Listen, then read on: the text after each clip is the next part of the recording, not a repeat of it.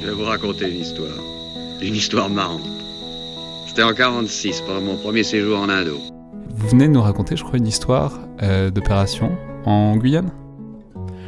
En rentrant d'Afghanistan, quelques, quelques jours après, on est, rentré en, on est rentré en novembre. Donc, comme je disais, en 46. Les fils de la bagarre, un podcast de la revue Inflexion consacré au témoignage de la vie militaire, produit et réalisé par Anaïs Meunier. The Tomoktu Butcher, court, nul, mais marrant. Un fil de Vendroux.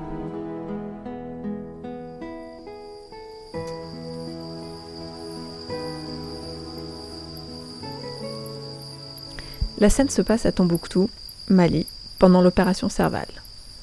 Le camp français est à l'époque minuscule. Moins de 50 âmes, l'ambiance est bonne, décontractée, rustique. Tout le monde taffe un max et French Army Style oblige à deux ou trois boulots différents. Votre serviteur étant autre responsable des deniers du camp, autonomie quand tu nous tiens s'en fait des billets en CFA. Donc là, le responsable de la nourriture vient me voir et me dit Ça peut plus durer, c'est une invasion, il faut botter l'ennemi hors du camp, achète-nous des tapettes. Pour expliquer, il est vrai que nous subissons une invasion de souris. On ne pouvait pas ouvrir un saucisson, précieux, sans se faire littéralement grimper dessus par ces rongeurs. Donc ok, on monte une mission.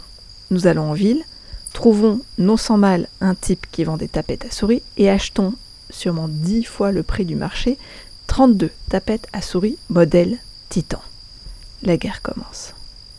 Après quelques essais infructueux, nous déterminons que l'appât le plus efficace est le nougat des rations. Assez sucré pour attirer la proie et assez collant pour que l'ennemi reste collé pendant que le coup près tombe. Dès le premier soir, c'est un massacre. Les hordes de rongeurs se brisent sur nos défenses. Épique tout ça? Non. Je pose un piège sous mon lit. 30 secondes plus tard, clac Une première souris est attrapée. Propre, nette, nuque brisée. Je l'évacue, réarme le piège et me recouche. Et là, clac Chier La souris s'est fait briser les reins, mais elle est toujours vivante et rampe sur les pattes avant.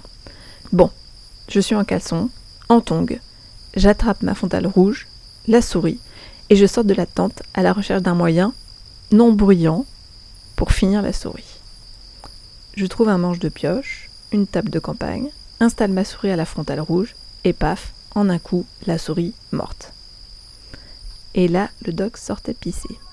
Imaginez, vous êtes docteur en médecine, vous êtes en Afrique, il fait nuit noire, vous sortez de votre tente et vous voyez un soldat en slip éclairé de rouge, du sang sur la table, en train d'écraser la tête d'un petit animal et qui éclate de rire en vous voyant. Moi. Après ça, il m'a fallu deux jours pour convaincre le doc et éviter les vagues sanitaires. Allez, bonne Halloween.